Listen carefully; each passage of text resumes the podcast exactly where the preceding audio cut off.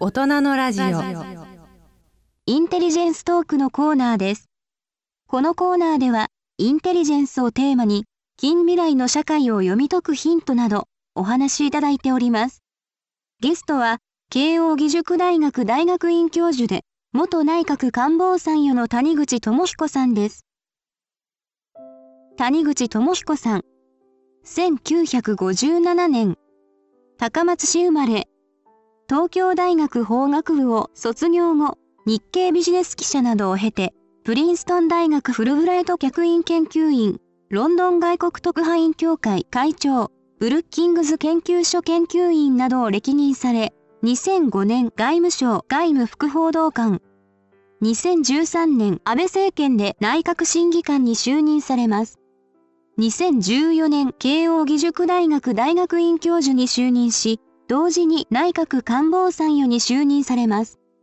主な著書に、明日を開く現代史、誰も書かなかった安倍晋三などがあります。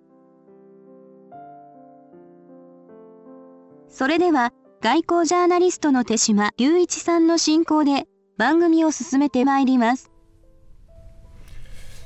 今日は日経新聞のラジオ日経のスタジオに谷口智彦さんをお迎えしました。実はリスナーの方に正直にお伝えしなければいけないのですけれども谷口智彦さんとは古くからの友人でこういうあの公の電波のもとでちゃんとお話をするという機会がありませんので少し戸惑っておりますが谷口さんよろしくどうぞお願いいたします。ありがとうございます。はい、今日真っ先に伺いたいというふうに思っているのは実はスピーチライターということなんです。私はアメリカのワシントンで長く仕事をしておりましたのでえアメリカ政治の中でのスピーチライティングそしてスピーチライターのあの立場重みっていうのは大変なものがありますからスピーチライターの方々も含めてえお付き合いが多いんですけれども日本に帰ってまいりましてやや不思議の国のアリスというような感じがいたしました。もとよりスピーチライターというのはいない。特にそれをもっぱらのあのプロフェッショナルとして仕事をしていらっしゃる方はほとんどいない。皆無と言ってもいいかもしれません。その中で日本の政界の中では、まあ、こう言っていいんだと思うんですけれども彗星のごとくで突然変異種として現れたのが谷口智彦さん。前歴はえあの日経ビジネスの記者ジャーナリストだったんですけどその後外務省のスポークスマンになられてそしてスピーチライティングを手掛ける。いうことになったと思います。えアメリカにあって日本にない仕事とりわけ政治の分野でのスピーチライターというのは大変珍しいその中であのまさに店を開かれたということでいうとさぞかしいいろんな意味で逆風もそして不便なことも多かったように思いますけれどもいかがでしょうか？スピーチライターとゴーストライターっていう2つがありまして、はい、この区別もよく実は分かっていただけていないところがあります。それからぜひご説明いただければ、はい、ゴーストライターというのは山口百恵さん古くは、はい。えー、最近でもさまざまなタレントの本代わりに書いてる方というのは必ずいます、はい、この場合はそのタレントさんとライターさんとの1対1の仕事で進んでいくんですが、はい、スピーチライターというのはそこに含まれている意味はこれは政府であっても会社であっても同じなんですけれども一つの機関オーガナイゼーションとしてのスピーチを書くというところに違いがありましてそこからどんな違いが出てくるかと言いますと会社では例えば営業本部開発本部製造本部それぞれの声をすくい上げなくちゃいけませんね。はい一箇所だけが満足するものだと社長のスピーチになりません。ですから何回も何回もドラフト原稿段階でのキャッチボールがいります。政府になるとそこはもっと厄介で国会からの厳しい追及ですとかメディアの目談ですとかそれからもちろん世界各国で鵜の目鷹の目で見ている人たちの視線も意識しますのでえー、関わってくる人たちが何倍にもなるんですね。で私が例えばスピーチライターであるとしてえー、安倍晋三なら安倍晋三という政治家と1対1でなんだか微文を美しい文章を作ればそれでことが足りるのであれば話は簡単なんですが今申し上げたようにいろいろな人の政策を汲み取ってみんなで担いでこれならやれるというところまでやんなきゃいけませんから、うん、その間の書き直し。これが非常に重要になってきます。スピーチライターとはという定義はこれは私のものではなくてアメリカの例えば国務省などがスピーチライターを雇う時のこういう条件を満たしなくちゃいけませんよっていう、えー、文章の中に出てくる言葉なんですけれども、はい、厳しい日程か日程管理に耐えられること、うん、これはすなわち徹夜してねということですね。はい。うん、でチームの一員として働けることこれが今言う各省各部局との調整に、えー、穏やかに対応できるかどうかということですね。まあ、こういったところが実はスピーチライターの要件になってきますので私はもう60過ぎて、えそういう仕事を実はやっておりましたが世界最高齢のスピーチライターではないかと思っておりましたただご紹介くださったように日経ビジネスっていう、まあ、日経グループの中の雑誌で20年働いているうちに大変徹夜の能力というものを育てていただきましたので、それは良かったかなと思っています。なるほど、はい、大変あのスピーチライターというのについてですね日本に冒頭でご紹介したようにあまりない仕事なものですから極めて的確にご紹介いただいたというふうに思います。たださぞかしご苦労があったと思うんですけれどもこれ全部聞いてると番組があっという間に終わってしまうので一つこれは苦労したというのを短くご紹介いただけますでしょうか。無論肉体的には苦労しました、えー、2番4番と本当に徹夜の連続ってこともあって、えー、体がどこまで持つかって心配になったこともあったんですけどそんなことも含めて後から振り返るとやはり、えー、幸福感に包まれていましたその幸福感というのは主張したいという指導者の言語を、えー、磨いていくという仕事に携われたところに帰着します。すなわちこれは需要と供給とどちらが先かという問題になってくるわけですね。スピーチライターというものは日本にいない手島さんのご指摘の通りなのですけれど供給がないから需要がないのか 需要がないから供給がないのか、はい、これも政治家も実業界の人も変わりません。政治家に限らずどこの会社の社長さんもこんなこと言っていいんだろうかって考える時に、え同業他社が何を言ってるかを気にします、えライバルの企業に比べて、えー、まあ、あまり言い過ぎないようにしよう、はい、横並び意識ですね、はい、えここからはとんがった発信は出てこない、ご想像の通りですけれども、えー、政治家といえどもやはり非常に強く言いたいことがある人であれば、えそこからスピーチというものが結果として出てくるんですね。まあ、私はたまたまその民間から入った形で雇われましたけれども安倍政権の間に役人のスピーチライターとして特に国内向けのスピーチを書いた人たちも、えー、人、まあ、単数形と言ってもいいのかな、まあ、せいぜい2人ぐらいですけれどこの人たちも急速に成長しました。で本当に安倍武士と言えるようなものを書いていたのは実は日本語で書いていたこの人たちですね。ですからそれもやはり最初に需要があったということだと思います。うん、なるほど。ですから岸田さんにとってもこれはあの将来考えなきゃいけないことで、はい、まずはやはり長い長期的な政権を作って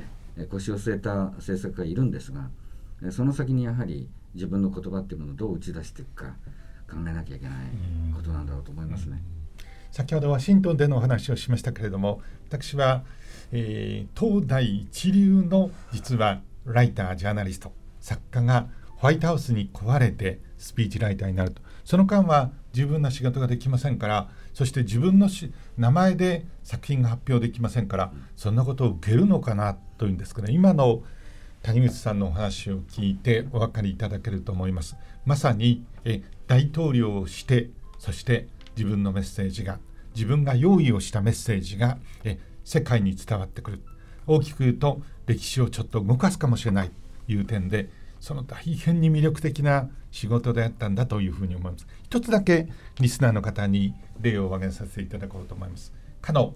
えー、あのスペースあのの事故のチャレンジャーの大きな事故の時に、えレーガン大統領はそれで諦めてはならないというあの感動的な演説をあれレーガン政権が全体としてこう浮揚していく大きなきっかけになったんだと思います。あれはあの実はペギー・ヌーナンという女性が書いたものでこの人はダン・ラザーというアメリカの三大ネットワークのあの戦後を代表するようなアンカーマンですよね。その人の、えー、まあ言ってみればスピーチライターであった。でレーガン大統領って大変面白い人で実はペギー・ヌーナンのこともおそらく名前もその名声も知らなかったんだと思いますけどもダン・ラザーのテレビの放送を見ていてですねこの、えー、スピーチライターをぜひ獲得したいと言って獲得がそのスカウトされたんだそうです。そしてペギ・ヌナンはその後えあの有名なあのチャレンジャーの事故の時にえ大統領のスピーチを書くんですけれども全く自信がなくてえあのメッセージが伝わったのかどうかというんですけれどもえ自分のところにこの1枚のメモが届いてそれはホワイトハウスに長くいる超党派でいるえあのガードマンのおじさんがですね自分は長くホワイトハウスにいるけれども大統領のスピーチを聞いてこれほど感動したことはないっていう メッセージをくれてもしかしてメッセージが伝わったのかもしれないというふうに思ったんだそうです。で僕は非常に親しかったのはデビッド・フラムっていうこの人はあの、えー、息子ブッシュのスピーチライターであの有名な「アクセ of Evil」えー、悪の数軸という有名なその、えー、演説を書いた人なんですが谷口さんこの人あのユダヤ系のあのジャーナリストでとっても言語能力が高いんですね。え一方で言うとあのブッシュ大統領という人はご案内のように非常にシンプルで僕らあの、えー、即興の記者会見を聞いて英語の単語がもしか難しくて分からなかったらどうしようという恐怖って常にありますよね。その心配の全くない、えあの大統領だったんですけれどもで音節もえ4音節のものほとんどなくて3音節以下というようなそういう大統領であったんですけれどもそれの言語体系でいうと対極に実はデビッド・フラム氏はあったんですけれどもそんな人がどうしてあの大統領の演説ができるんだって聞いたらですねそんなのは簡単だと、えー、大統領のスピーチライターになってずっと大統領に1週間ついていてそして大統領のさりげない日常会話をずっと聞き続けているうちに実はジョージ・ W・ ブッシュになるんだと。つまりそれだけ言語能力が高いっていうことなんですけれどもまさにえあの谷口さんは安倍総理と一緒にえ初めてのこれ安倍総理にとっての初めてのというか日本にとって初めてのスピーチライターとしてですね仕事をされたんですけれどもやっぱり大統領とスピーチライターのあの、えー、関係っていうのはまさに経験愛寄り添うと言いますけれども微妙なものがあると思うんですけどいかがでしょうか？基本的なやっぱり真善美と言いますかね、はい、何に感動して何に憤るかこの心の働きで少なくともシンクロしてないと務まりません、はい、ですから世の中には安倍嫌いの人がたくさんいます、はい、それはよく知ってますよ、はい、しかしこと私に関して言えば安倍晋三という人間の考え方について自分が大変違和感を持つということであればこれは務まらないです。もう一つそのデイビッド・フラムという人の関係で申し上げると書き言葉とスピーチの違いということがありまして、アメリカの英語でもそれから日本語でもそうですが聞いてスッと分かる言葉である必要がありますね、はいはい、難しい漢語の漢字の言葉などは使ってちゃダメなんです、うん、例えば鑑賞、はい、鑑賞という言葉は、えー、音楽を鑑賞するという鑑賞もあれば、うん。うん、人にちょっかいを出す鑑賞もありますし、おセンチになるセンチメンタルになる鑑賞もあります、どれだろうと頭の中で暗号解読していると疲れてくるんです、ですから最後の方になると集中力が奪われてしまいます、はい、読む方も同じ。漢字ばかりの原稿を読まされていると、えー、例えば20分もののスピーチだと15分ぐらいから読み間違いが増えてきます。ですからなるべく大和言葉のスッと分かる言葉で書かなきゃいけない、それをやっていくとおそらくそのデイビッド・フラムさんも4音節くらいの、はい、そして、えー、英語ですから関係代名詞などというものがありますね、はい、ああいうものは一切使わない、副文とか短文というまあ文法の用語がありますけど短文だらけ、はい、そういう英語になります、トランプもそうでした、しかもトランプが偉いのは、一度も噛まないんです、1年に1回議会に行って1時間近いスピーチをしますが、それを繰り返し聞いてみたことがあります、はい、一度も噛んでいませんでした。すごいですね。すごいです。あんなと言っちゃなんですけど、はいはい、大雑把そうに見える人ですが、うん、やはり原稿をちゃんと何度も繰り返し読む練習してたんだなって思いました。それはやはり言葉を届けたい聞いてもらいたいという強い意識があるんでしょうね。なるほど天さん僕はあの放送の分野でも仕事をしているからよくわかるんですけれどもやっぱあのニュース原稿とか放送の原稿っていうのは実はですね新聞記事も僕らも同時に書いておりますけれどもそれより難しいんですねなぜならば論理の、えー、構造がちょっとよれてくると、さっき言ったあの単語が多いっていうことも含めて、えー、もう分からなくなってしまうんですね。したがって放送原稿っていうのは本当に明晰ですっきりとした論理がずっと通ってるものを書かなければえ難しい。したがって僕はあのホワイトハウスのプレスコーとして大統領と一緒に確かいろんなところを飛び回りましたけれども僕はもしアメリカ人のジャーナリストだったら多分、えー、NBC とかですねロイターのラディオコレスポンデントというのがいるんですけれどもあれになったと思いますねもう簡潔でそして論理の筋が通ってて速くて素晴らしい。え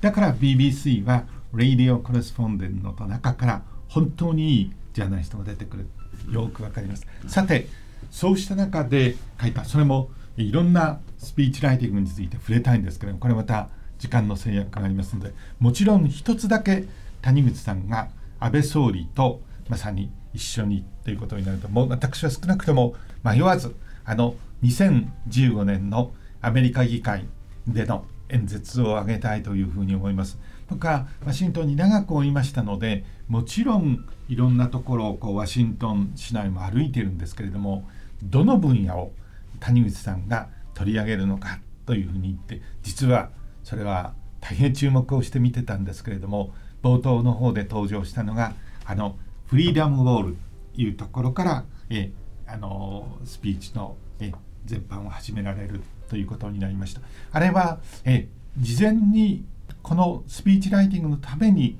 言ってたんでしょうか。そしてこの、えー、フリーダムウォールのところの情景そして言葉は谷口さん自身からご説明をいただいた方がいいように思います。さて、ここで谷口さん自ら著書誰も書かなかった安倍晋三の一部をご紹介いただくことになりました。ここはじゃあ読み上げますと、えー、宣告私は第二次大戦メモリアルを訪れました。神殿を思わせる静筆な場所でした。時打を打つのは噴水の水の砕ける音ばかり。一角にフリーダムウォールというものがあって壁面には金色の4,000個を超す星が埋め込まれている。その星一つ一つが倒れた兵士100人分の命を表すと聞いた時私を戦慄が襲いました。金色の星は自由を守った代償として誇りのシンボルに違いありません。しかしそこにはさもなければ幸福な人生を送っただろう。アメリカの若者の痛み悲しみが宿っている。家族への愛も。真珠湾バターンコレヒドールサンゴ海。メモリアルに刻まれた戦場の名が心をよぎ私はアメリカの若者の失われた夢未来を思いました。歴史とは実に取り返しのつかない苛烈なものですと。こういうものなのですが、はい、これは安倍総理の一つの外交のモチーフであった戦った者同士の和解というそのテーマを導き出す伏線ですね。で安倍総理はご自身この第二次大戦メモリアルというものを知っておられましたが議会の演説に向かう前にもう一度立ち寄ってこの金色の星一つ一つを確かめました私はこれを使うべきだと思ったのはサンゴ海とかバターン・コレヒドールという地名の一つ一つがまさに太平洋方面におけるアメリカと日本の熾烈な戦いの場所を示す名前だからですその名前を見ているうちにああ歴史というのはと誰しも思いますはあこの歴史というのはというのは取り返しがつかないなという気持ちになるわけでそこにどっちが謝るべきだうんぬんかんぬんはもうもはやないわけですね。まして言わんや日本は戦争に関してアメリカに謝らなければならないという立場ではありません。むしろあんなこともあったのに今ここまで強い絆で結ばれるようになったよねというところを打ち出したいわけでこれを安倍総理はご自身が持っておられる一番低い声を使ってゆっくりお読みになったら本当に予想もしなかったことですけれども、えー、議場を埋める議員が一人また一人とハンカチを取り出して目を覆うということがあったんです。私はギャラリーからこれを眺めながらこの涙がいろんなことがあった日本とアメリカの愛憎愛半ばする複雑な歴史というものを過去へ流し、えー、出してくれたなと温かい涙が何か過去を清算してくれたなというそんな気持ちに襲われたことを覚えてますがここも含めて実はスピーチライティングというものは一体何かっていう本質に触れるんですけれどもスタジオジブリのアニメのことを宮崎駿の作品だとは言っても実際にセル画を描いたり、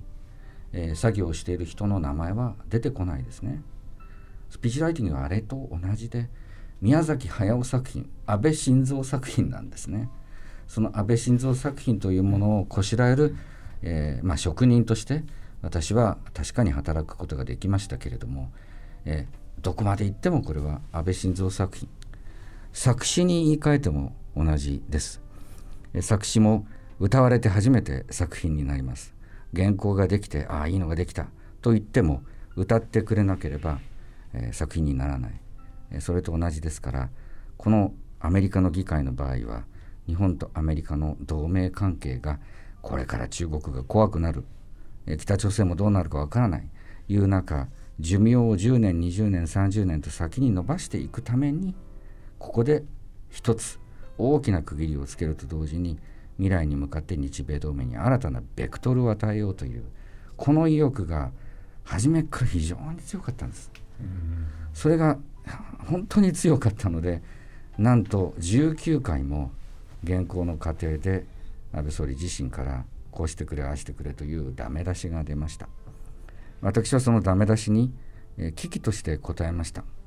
えー、それというのも翌日までに書き直せということに、まあ、実はなるんです。相手は何といっても一番忙しい日本一忙しい人物ですので23日余裕をくださいというわけにいかない。ですから19回一月足らずの間に徹夜をしたんですがそれも含めて今申し上げたいのはさっきも申しましたように素晴らしい本当に仕事に携わらせていただけたことへのまあ感謝の気持ちだったり幸せな気持ちだったりですね。谷口さん自身もまさにそうなんですけれどもアメリカで僕が接した一流と言われるスピーチライターの人たちはたった一つ同じことを言うんですね。誰が走行を準備したのかが重要ではない。どのステーツマンを通じてまさにそのメッセージが世界に向けて発信されたのか。そのことが重要なんだ。したがって自分はスピーチライティングこの部分は自分がやったというようなことをあまり言ったことがない。と谷口さんもそうなわけですけれども皆さんそうなんですね。谷口さん、えー、レーガン大統領というのはまあ映画スターの出身でもありましたししかもお話の内容自身は母国語ですよね。ところが安倍総理が2015年にアメリカ議会でやった演説っていうのはですねまあこれ日本語でやるかどうかっていうこともあるいは最初迷われたのかもしれませんけれども英語でおやりになったということになりますのでその点でも大変難しい全体の状況設定はまさにかつてえあれほどの戦火を交えた。そして今や東アジアを中心として最大の同盟国同士というそういう大きな時代設定の中でしかも英語でこのスピーチをやった。これかなり難易度が高かったように思うんですが。何しろ英語でやりたいっていう非常に強い気持ちを最初から安倍総理は持ってらしたんです、うん、日本語でもいいですよということは私も申し上げたんですが、はい、英語でやるっていう本当に、えー、最初から決めておられました、うん、40分英語でしゃべるのは英語がとても得意だという人にとってすら難題なはずなんですけれどもこれにチャレンジしようと安倍総理は思われた。やっぱりまあ難しい方にチャレンジしたいっていう生来の負けん気もあると思います。しかしそれ以前に、えー、例えばオーストラリアの議会の演説ですとか、えー、国連でもやったことがありましたしまたスイスのリゾート地で真冬にやるダボス会議というのがありますけどそこに行ったりした時も10分15分20分というものを英語でやってらしたんですね。ですから練習をしっかり積れば積めばできるぞという自信がその頃までに芽生えていました。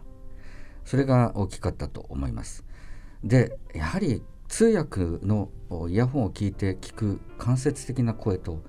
本人の肉声とではまるで違います、うん、え加えてあの時良かったのはこれは結果として良かったのはアメリカの議会がテキストを全部印刷して事前に配布しろって言ったんです。これは抵抗を覚えまして、うん。いわゆるネタバレをしろということですので、はい、どうなるのかと思ったんですが先方が譲りませんので、はい、それならということできれいに打ち出したものが、うん、議員のそれぞれの机に配られました。はい、で安倍総理は必死になって英語で訴えますね。うん、無論使い慣れない言葉ですから必死にならざるを得ない。その必死になるところというのを見てそれ自体が感動を生んだんです。うんで少し聞き聞き取りづらい構いません目の前にある文章で確かめればいいわけですからで起きたことは面白いことで、えー、議会の演説が終わりまして、まあ、拍手が鳴りやみますと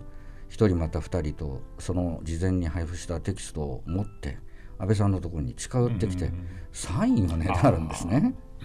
アメリカの国民の大議員である議員の先生たちが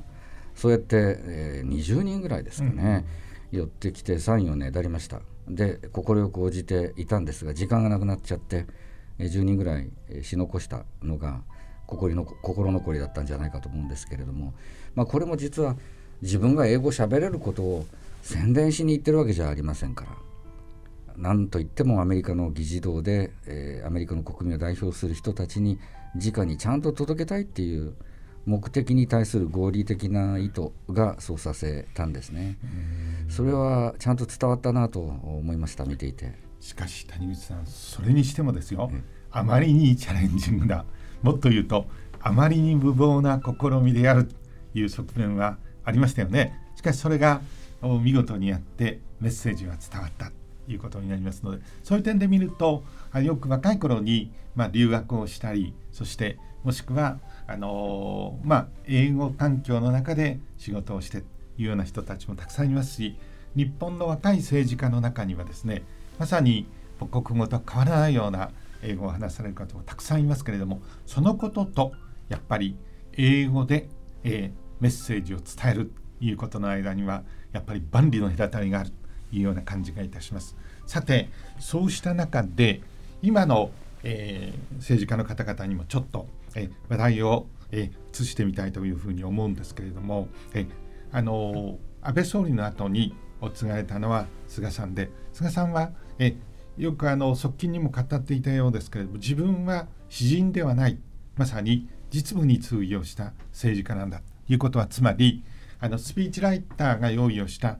ビジレークで勝負をしないということだと思うんですけれども残念ながら、え海外でもそして国内でもですねまさに、えコミュニケーション能力というところが問題になって政権はついに浮揚しないという側面があったと思うんです。そしてその菅さんを継いだのが今岸田さんと。このお二人のコミュニケーション能力については今もえあの皆さん近くで仕事もしてらっしゃるようなこともあってちょっと差し障りがあるかもしれませんけれどもぜひこれ日本のためなので率直に評価をお聞かせいただきたいと思います。菅前総理岸田現総理いずれも私何もお仕事をしておりませんので、え単なる観察をしているに過ぎないんですけれど例えばワクチンの方針にしても中国との関係にしても誰がいつ聞いてもハンデをしたように同じ答えが返ってきます、うん、例えば中国についてだったら言うべきことはいい。しかし協力すべきはして安定的な関係に努めるといったようなことを今の岸田総理もいつ聞かれても答えています。なぜ同じことばかり言うのかと皆さん思われるのは不思議じゃないんですがこれは日本の国会というものの縛りを考えていただかないとわからないんです。国会の答弁というものを、えー、自由勝手にその場その場で変えるというわけにいきません。したがって一度総理がこういうふうに言うと決めるとそれがラインと言うんですけれど、うん、えー、一つの言い方としてずっと定着して官房長官の記者会見でも外務大臣の記者会見でもみんな同じになっていくこの国会というものの縛りはあ皆様が想像になさるよりもはるかに大きくて、えつまり一つの答弁を作るのに、え官僚たちがまあ何人も何人も徹夜をしなくてはいけないという、え人的なコストもさることながらあちょっとこの口走ったことを言ったりするとそれを、ま、言葉尻を捉えて野党が徹底的に追及するということになります。すると重要法案が通らないんですね。えー、何のことはない自民党が有力なんだから多数を占めてるんだから何でもできるだろうと思われるところは大間違いでして日本の野党には新たなものを無理やり作る力は確かにないですが政府の提案してきた法案を潰す力は非常に大きなものがあるんですね。例えば森友とか加計とかに、えー、どんどん時間を使えば重要法案は通りませんそれで通らなかった法案もありますから。えそういうことにしたくないと思うと穏便な言葉遣いというふうになる。でこの穏便な言葉遣いというのはこれは英語になった時にどう世界が捉えるだろうかってことは、まあ、意識しないわけではないと思うんですが、それ以上に国内でのこの国会に対する、えー、まあ、考慮というものが強く働くんですね。日本の実は発信力特にリーダーの発信力というものを縛っているのはこの国会というものだと私は思っております。いつかはしかしそういう壁を乗り越えて世界にもっと日本のリーダーがメッセージを届けていくというのは重要なことに思われますけれどもさて具体的にこれまた伺おうと思うんですけれども日本のこれからのリーダーの中ではですねあのジョージタウンとかそれからハーバードのようなえこれはという大学で学んでそこから政治家になった人たちがいますよね。えまさにあの前回、えー、岸田総理と総理の座を争った、えー、河野さん。まさにそうですよね。それから今、えー、外務大臣を務めている林芳正さん。そして幹事長になりました茂木さん。というような人たちがそうなんですがこれらの方々は僕近くで、えー、このうちお二人については、えー、本当にさりげない、えー、英語のやり取りそしてスピーチを共に聞いたことがあってそれは見事なものだと言わざるを得ないんですけどもこの3人の方々は英語の力会話力についてはまず問題がないと思うんですけれどもさてメッセージを発信をするというところについてはどんな見立てでいらっしゃいますか？長い尺度でこれからの先の日本を背負って立つ覚悟っていうものが言葉の端々に出るか出ないかなんですね。うん、これから日本の政治家が言う言葉はとても重みを持ってこざるを得ないと思います。うん、帰郷にいや突拍子もないことのように聞こえるとしたらお許しいただきたいんですけれど日本の自衛隊の人たちに命を的に国民を守れと言わなければならない局面が下手をするとすぐにでも来るかもしれません、うん、先島やああいったところに台湾から110キロぐらいしか離れていないところで働いている自衛隊の人たちは言われなくてもすでにそのつもりです。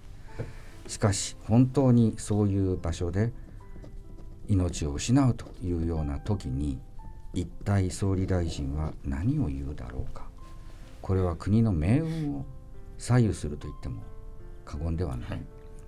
また近い例で言うと東日本大震災の時のこの福島第一原発ああいった状態になりましたが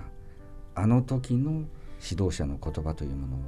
もし別なやり方であったらどうだっただろう、まあ、想像するにつけ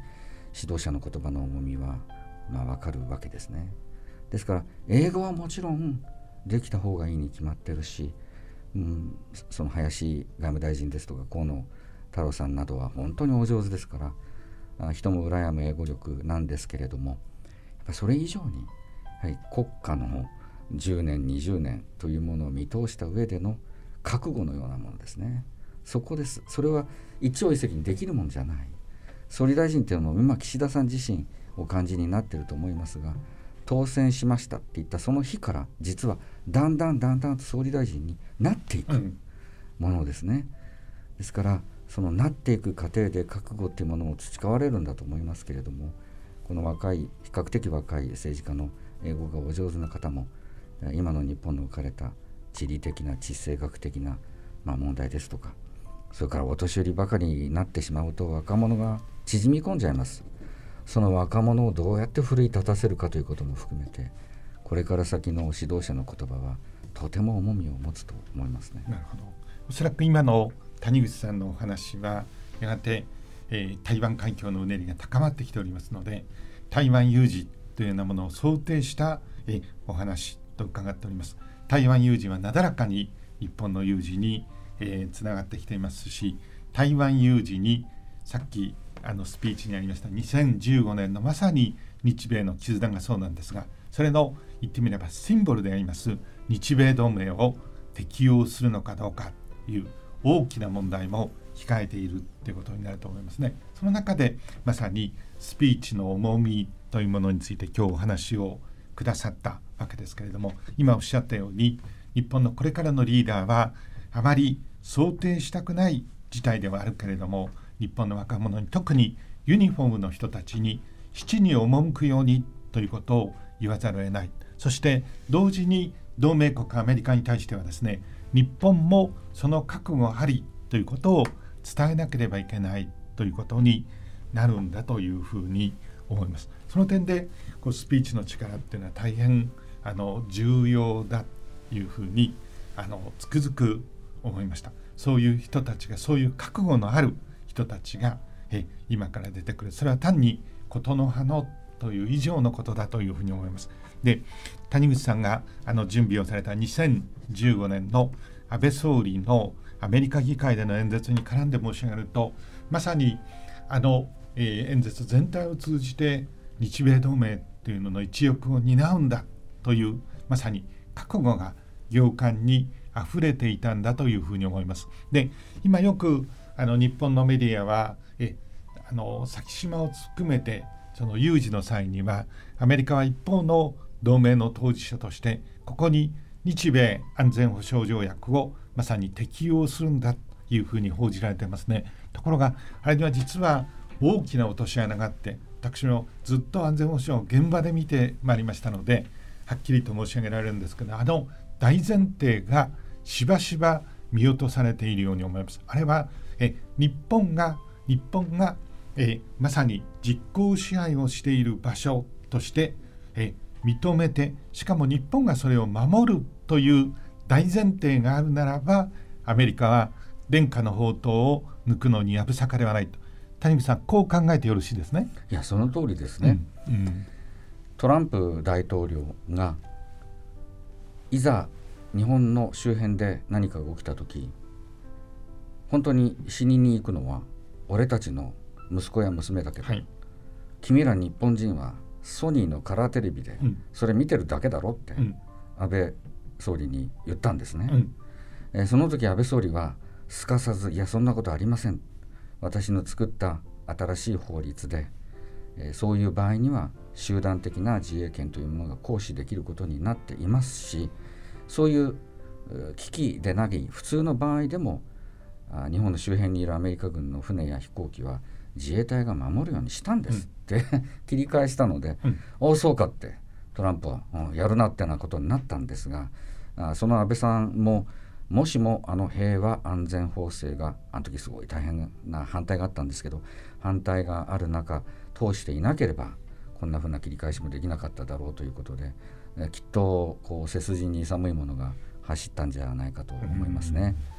今トランプ大統領の話が出ましたけれども最後に、えー、ぜひこのことについては伺っておかなければいけないんですね。トランプ大統領は私ども外交を見ているジャーナリストですから、えー、戦後の超大国アメリカ西側同盟の盟主がヨーロッパと東アジアでですねまさにえ同盟国を率いてきた。そういうリーダーでありましたよね。ところがそういう同盟関係に大きな傷をつけてしまった。これは現にその通りだというふうに思うんですがその結果としてこれ、えー、東アジアこれ今戦略正面と申し上げていいと思うんですけれども台湾海峡を含めて、えー、一種の、えー、バキューム戦略的な空白がやっぱりでき始めていた。これは厳然とした事実だと思うんですけどもし、えまさにあのトランプ安倍というような関係がなければですねさらにこれが広がったかもしれない。そのことは私が申し上げているのではなくてまさにアメリカヨーロッパの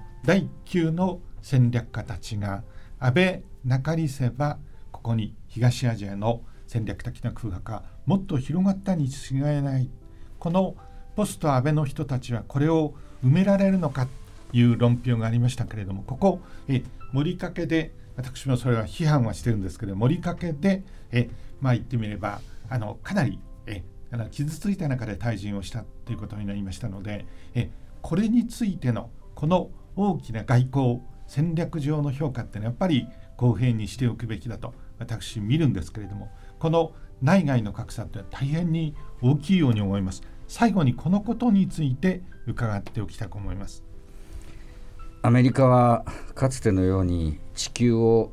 肩に担いで堂々とのし歩く強いアトラスではなくてだんだん痩せ細ってきていることも確かです。ほっとくとアジア太平洋との関わりもう嫌だって言わないとも限らない。しかしアメリカがこうしたら私たちどうすればいいんだろう。アメリカがこうなったら僕たちどうなるんだろう。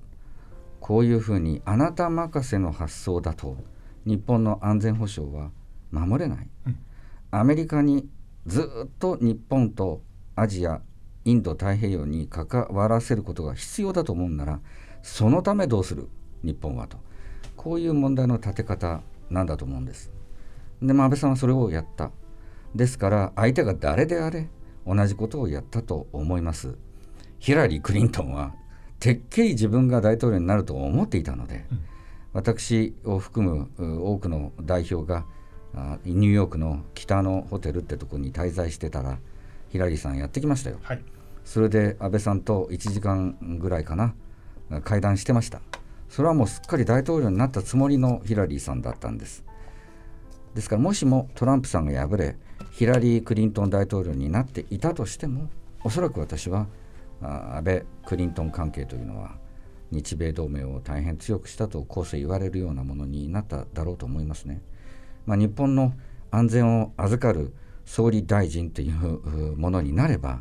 アメリカとの関係を強くしないといけない。これ以外の選択肢はないんだってことを切実にま感じるわけで、えそこに持ってきて、まあ、安倍さんの場合はあトランプと会う前にトランプさんがアメリカのメディアでどんなに叩かれてるかとか特にリベラル左派のメディアからどれだけ足ざまに言われてるかとかいうようなこととは一切度外視して人間としてトランプさんあなたに会いに来ましたよというそういう態度を取ったんです。これがとても喜んでもらえたみたいですねお前一人で来いよっていう条件だったんですよで、えトランプ大統領のタワーに登ってく、えー、一人だけえー、大変信頼を置いていた通訳外務省の役人ですけど連れて、えー、登っていくんですね。私はこの時の安倍さんの頭の中にはこれは本当かどうか知りませんがあのゴッドファーザーのテーマ音楽かなんかが流れてたんじゃないかと思うんですよ。まあ、まるでそのトランプ一家に、え、本当に単身、会いに行くわけですのでね。で、えー、ペントハウス最上階のエレベーターが開くとそこにはトランプファミリーが勢ぞろいしてにこやかに安倍さんを迎えるわけですけれども、まあ、その瞬間からこいつは一人で俺んとこに言ってみれば自分の城に一人で来たなっていうところでお前も男よのという感じ、まあ、そういう感じなんですねトランプさんって人は。お前も男よのと。いうことでなんだか気脈が通じたってところがあったと思いますね。ですから、まあ、トランプさんがゴルフの相手として選んだ外国の指導者っていうのは安倍さんだけだったわけですけれども。それはやっぱり、まあ、安倍さんの最初の出会いっていうのがそういうものだったってところは大きい。そこへ行くとヨーロッパの指導者はなんだかやはりヨーロッパでまかり通っているトランプのことを足ざまに言う言論を気にするあまり、えー、少しトランプさんの懐に入っていくってことを躊躇してたんですね。それを見るとトランプさんっていうのは、まあ、見ただけでこいつはけしからんって思ってみたいですね。そこはあ確かに安倍さんとトランプさんの特別な関係ができていくきっかけでした。しかしまあ言わなきゃいけないことは、えー、ヒラリー・クリントンだったとしても非常に、えー、良好な強固な関係に持っていっただろうなと思います。それは誰が総理大臣になってもおそらく、えこれからしばらくずっと同じようにしなくちゃいけないことじゃないかなと思いますね。今日はあの長時間しかも内容のあるストレートにあのいろんなお話を率直に伺いまして大変ありがとうございました。田口さんはスピーチライターという今これまでやったことのない仕事をこの日本でおやりになりそして世界にメッセージを発してきたいうことになりますからこれからも良いお仕事をしながらしかも若い政治家にそれは英語のテクニックではないどんな覚悟を持ってメッセージを伝えていくのかということをですねまさに語り部として伝えていただければというふうに思います。本日は大変ありがとうございました。ありがとうございます。